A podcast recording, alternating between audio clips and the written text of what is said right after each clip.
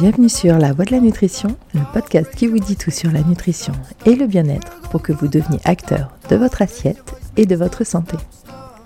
Je suis Julia, diététicienne nutritionniste et je suis là pour vous partager mes connaissances et vous parler des sujets qui vous intéressent. Parce qu'il est important de savoir ce que l'on met dans son assiette et d'être actif dans ses choix, je vous explique tout ce qu'il y a à savoir pour avoir une alimentation équilibrée, saine et gourmande. Car oui, le plaisir doit rester au centre de notre assiette. Et parce qu'il est important de savoir comment son corps fonctionne et ce qui est bon ou pas pour lui, je vous donne toutes les informations nécessaires à une bonne prise de décision pour que votre vie soit aussi équilibrée que votre assiette.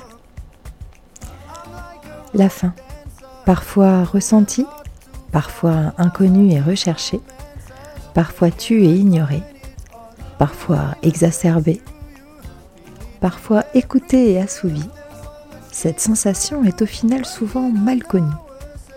Je vais vous en expliquer les mécanismes pour que vous soyez maître de la situation en toutes circonstances.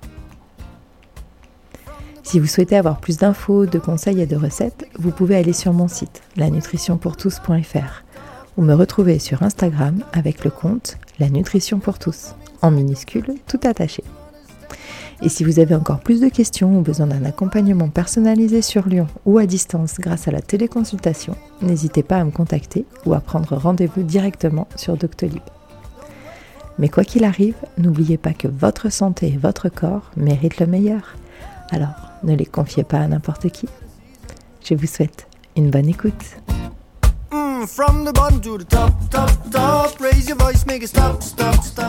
J'ai faim. J'ai le ventre qui gargouille. Mon estomac crie famine. J'ai envie de manger. C'est l'heure de manger. Je suis fatiguée, je dois avoir faim. J'ai la tête qui tourne, je manque de sucre. La faim fait sortir le loup des bois. La faim justifie les moyens. Ventre affamé n'a pas d'oreille.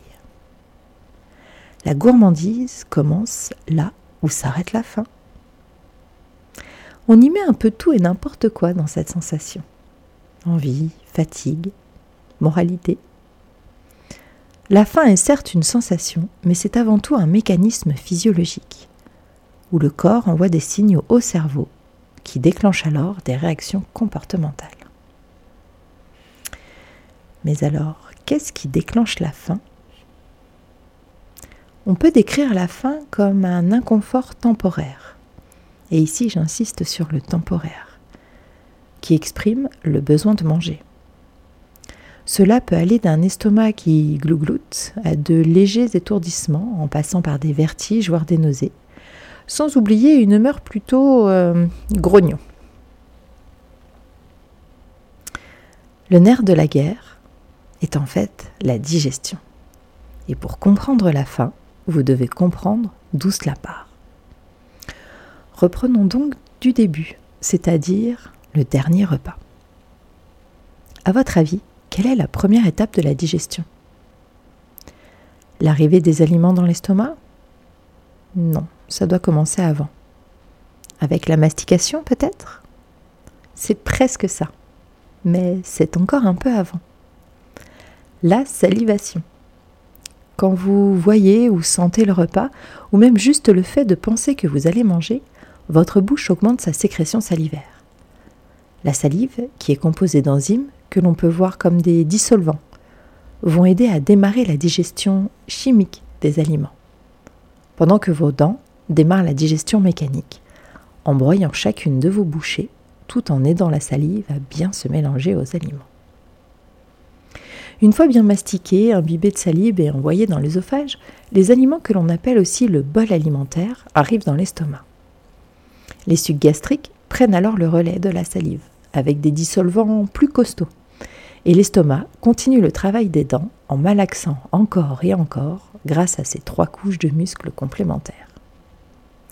Le but Tout découper en petites molécules facilement reconnaissables d'une part, puis assimilable et donc utilisable par les intestins, qui est le lieu d'absorption des macros et des micronutriments, c'est-à-dire là où l'énergie, les vitamines, les minéraux et l'eau vont rentrer dans notre sang et nos organes. Petit à petit, le bol alimentaire ainsi préparé va être envoyé dans les intestins par un mécanisme que l'on appelle la vidange gastrique, quand je vous dis que le corps est comme une voiture.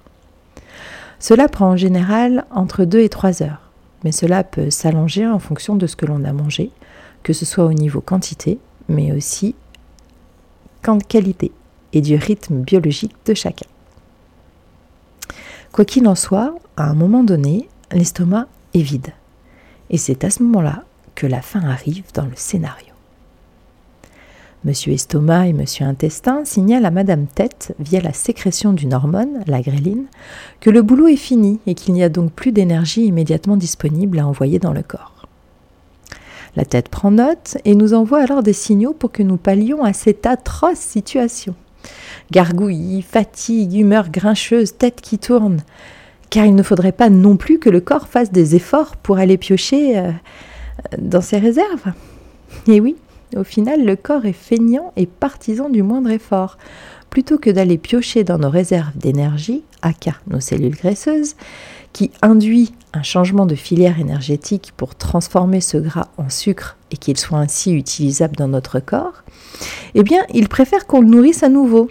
C'est beaucoup plus facile pour lui et il met donc tout en œuvre pour vous diriger vers le distributeur de la salle de pause ou vers le placard à cochonnerie de la maison.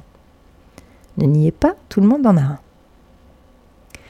Pendant cette phase de transition entre les deux filières énergétiques, et surtout si votre corps n'a pas l'habitude d'attendre, vous pouvez ressentir les effets d'une légère hypoglycémie, le temps que la nouvelle source d'énergie arrive. On parle de quelques minutes à peine. Certaines situations seront plus propices que d'autres à vous le faire ressentir, comme une fatigue générale déjà installée, un moment de stress, un moment d'activité physique. Mais en réalité, cette sensation de faim n'est que transitoire, temporaire. On dit que la faim arrive par vague et finit donc par passer. Moi, personnellement, je n'ai encore jamais rencontré une personne qui est morte de faim pour ne pas avoir répondu dans la minute à cette demande un peu mécanique et programmée de notre corps qui n'a toujours pas digéré les périodes de famine de l'ère paléolithique. Foutu génétique. Vous aviez d'ailleurs probablement expérimenté cette vague. Soit une vague silencieuse parce que vous étiez occupé et que vous n'avez pas vu le temps passer ni senti les signaux envoyés. Soit une vague plus criarde que vous avez entendue mais à laquelle vous n'avez pas pu céder pour de multiples raisons. En pleine réunion, rien à manger, les enfants à gérer pour au final vous entendre dire ou penser J'ai passé l'heure, je n'ai plus faim. Je vous donne un tuyau. Cette vague de faim met en général 20 minutes à partir et plusieurs heures à revenir. Alors, un peu de patience. Attention, je ne vous dis pas de ne pas écouter vos sensations. Juste que avoir faim, ce n'est pas grave, c'est un signal, une réaction physiologique et que vous devez seulement l'appréhender pour mieux la connaître, ce qui est maintenant chose faite, pour mieux pouvoir la gérer. Bref, être conscient de sa sensation de faim comme être conscient de ce que l'on mange. Le corps, avec cette sensation de faim, cherche à retrouver un équilibre, à combler un besoin, jusqu'à arriver à satiété. La satiété est donc le double bénéfique de la faim.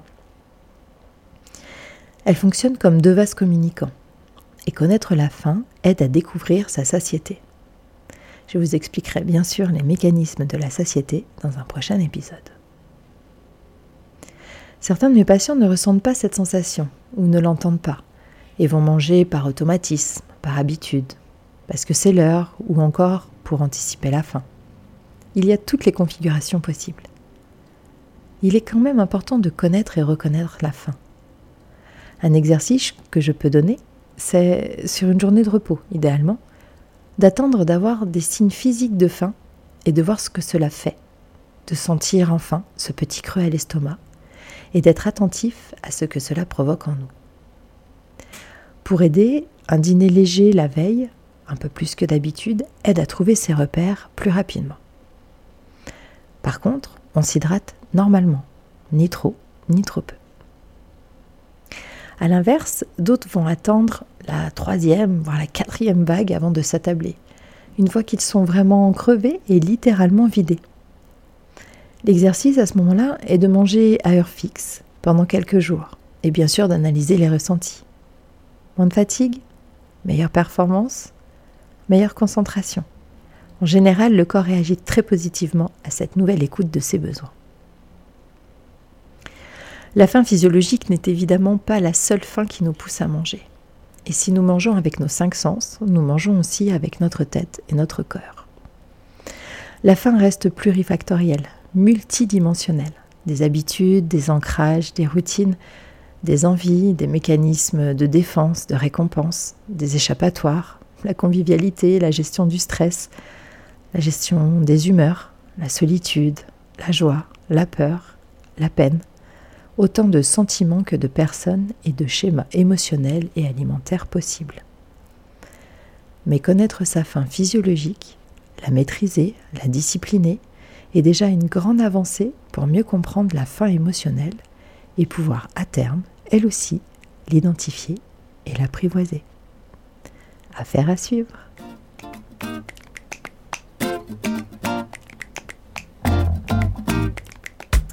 J'espère comme toujours que vous avez appris des choses dans la construction de votre bien-être et de votre alimentation, santé et plaisir.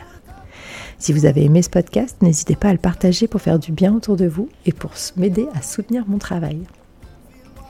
Vous pouvez aussi vous abonner sur l'application avec laquelle vous l'écoutez pour recevoir gratuitement les nouveaux épisodes chaque semaine. Si ce n'est pas déjà fait, mettez 5 étoiles sur Apple Podcast ou sur Spotify ou laissez-moi un commentaire ou une envie de sujet. J'y répondrai avec plaisir. Je vous dis à jeudi prochain. Prenez soin de vous. from the bottom to the top, top, top. Raise your voice, make it stop, stop, stop. We're going to the top, top, top. Raise your voice, make it stop, stop, stop. I'm like a rope dancer, keep moving, not too far. I'm searching some.